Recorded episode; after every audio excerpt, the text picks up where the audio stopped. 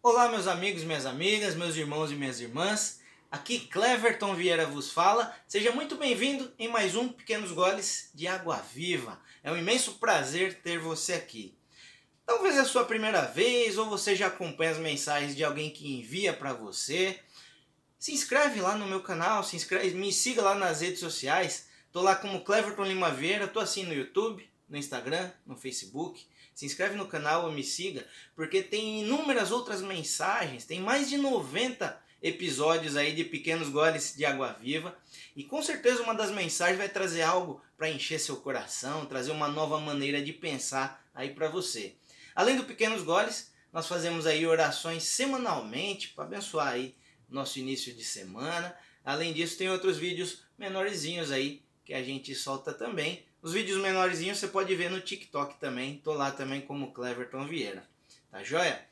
E como sempre fazemos, no Pequenos Goles de Água Viva, eu leio com vocês aqui um trecho bíblico e na, na sequência a gente vai fazer uma reflexão. É... Antes da gente começar, se você for abençoado por essa mensagem, compartilha. Não deixa ela morrer em você. Até eu te falei das redes sociais, tem YouTube, Instagram, Facebook, TikTok, tudo isso é para cumprir o que Jesus pediu. Ide por todo o mundo. A internet é uma maneira que o Senhor me direcionou aí a gente alcançar muitas pessoas. Então, assiste, aprenda algo, seja abençoado, compartilha com mais pessoas, não deixe isso morrer em você não, tá bom? Vamos junto nessa, vamos juntos cumprir essa missão aí que Jesus nos deixou. É, partilhar, né, compartilhar os ensinamentos que ele nos deixou. Somos abençoados, então vamos compartilhar também, tá joia? Te peço isso então, não deixe morrer você não, passa para frente.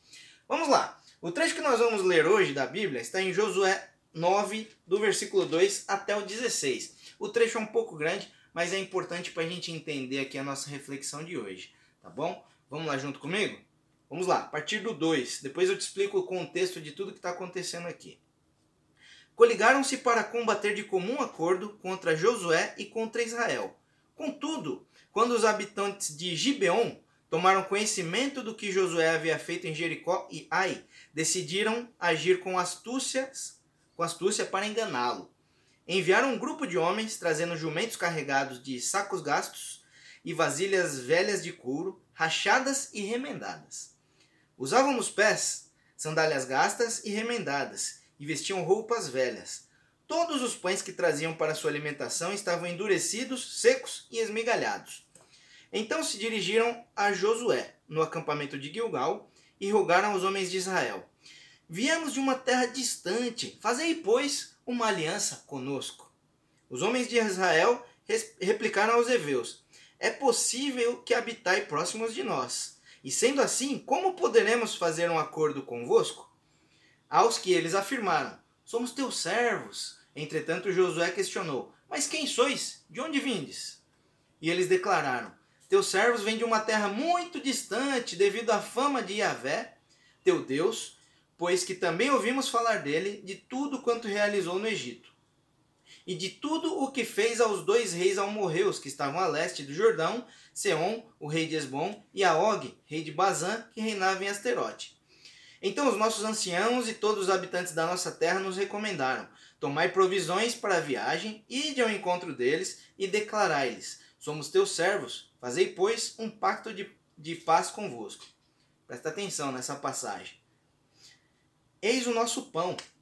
Estava quente quando tomamos como provisão nas nossas casas, no dia em que partimos para vos encontrar. E agora eis que está endurecido e reduzido as migalhas. Estes odres de vinho eram inteiramente novos quando os enchemos. E eis que, que estão rotos, rachados e remendados. As nossas sandálias e as nossas roupas eis que estão desgastadas devido à longa jornada.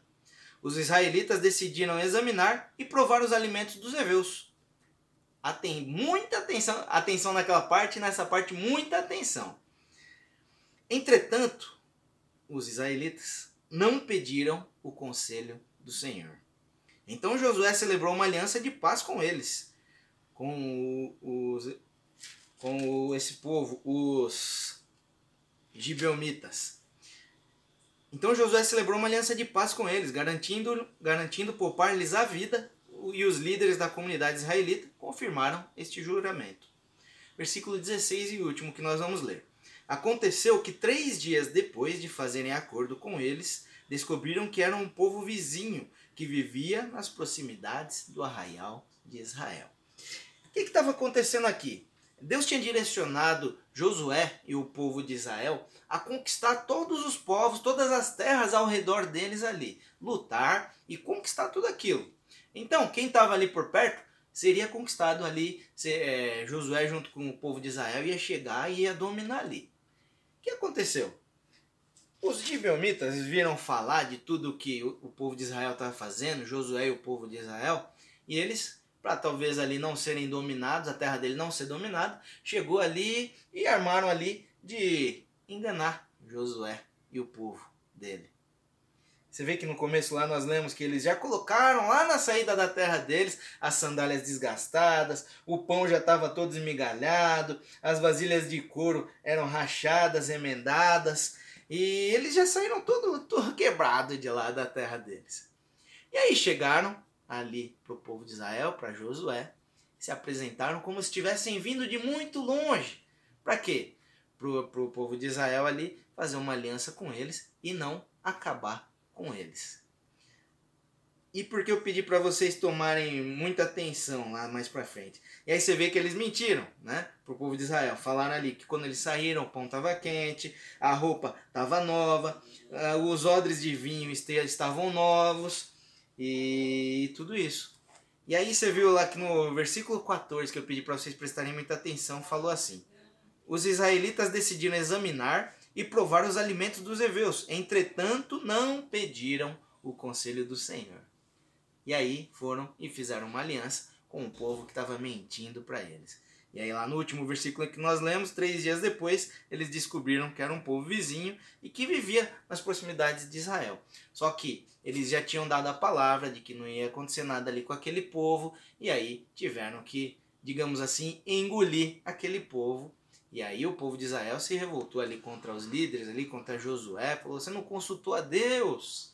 Todas essas coisas. E aí tiveram. E aí aquele povo acabou ali servindo a eles depois. Vamos lá para nossa reflexão aqui. Ou seja, o que, que aconteceu aqui em resumo nessa passagem que nós lemos?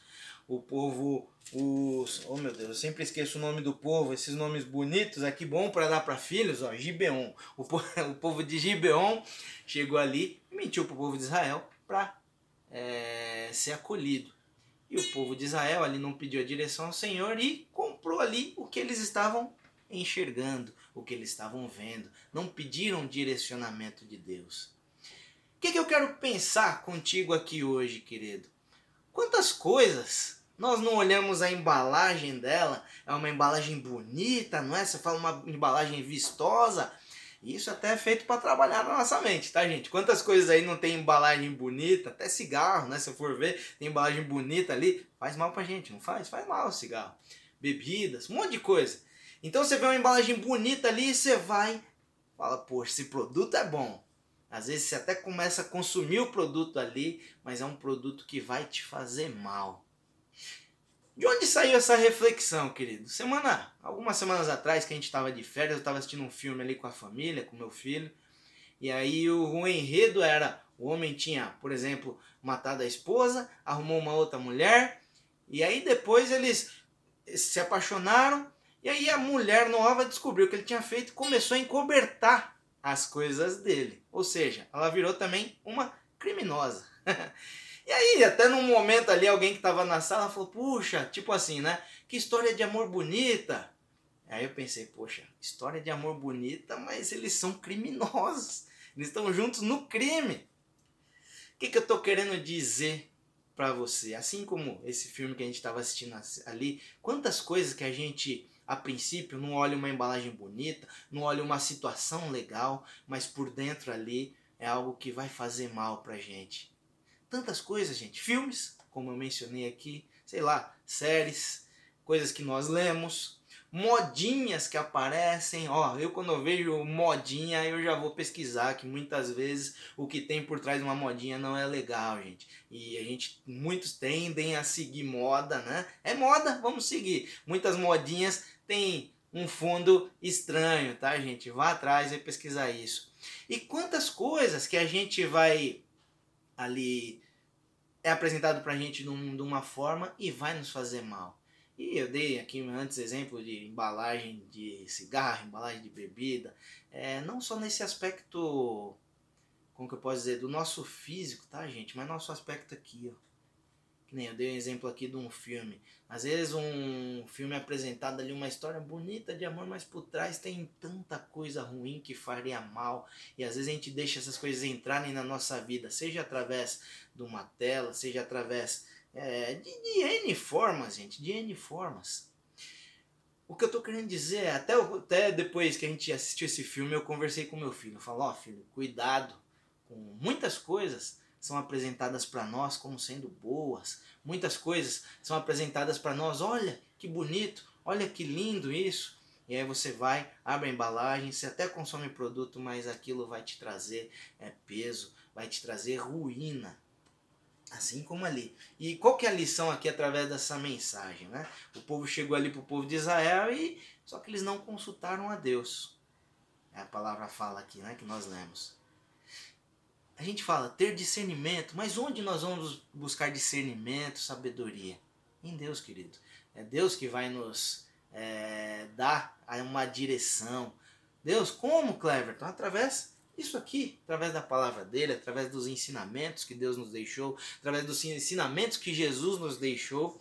Isso que vai nos trazer discernimento e sabedoria. Porque, gente, a gente vê tantas pessoas se envolvendo com coisas e moda e práticas, é, ideologias e tantas outras coisas que a gente se envolve que a princípio ali parecem, pô, bacana essa causa, vou seguir junto. E aí você vai ver por trás, meu querido.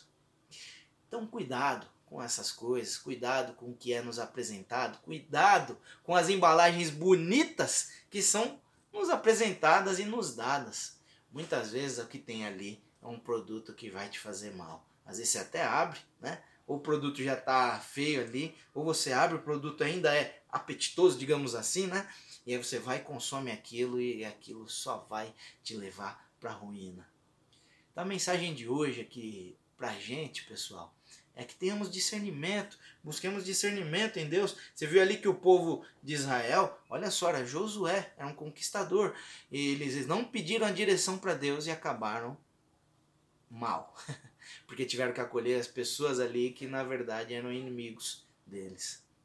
Tá bom, gente? Espero que essa palavra tenha trazido algo precioso aí para você. Então que a gente possa buscar discernimento com tudo, com tudo. Às vezes você pode falar, né? Ah, é só um desenho que o meu filho está assistindo, por exemplo. Não estou querendo radicalizar nada aqui, tá, gente? Mas às vezes é só um desenho ali que, eu, através de um desenho, coisas complicadas estão sendo trazidas para a vida do seu filho. E isso é só um exemplo, tá, gente? Em tantas outras coisas, para nós também. O filho foi só um exemplo, tá bom? Então que possamos buscar a direção de Deus, o direcionamento de Deus, que Ele é o dono de toda a sabedoria e é Ele quem pode nos salvar e nos ajudar em todas as situações. Tá joia? Que Deus abençoe sua vida. Como eu disse no começo, vai lá no canal, vai nas minhas redes sociais, veja as outras mensagens. Tem mais de 90 mensagens para abençoar a sua vida e compartilhe isso para que esse ensinamento seja levado à frente aí. Tá bom? Um abração um beijo para você, fica com Deus e obrigado por estar junto aí. E até uma próxima. Fica na paz.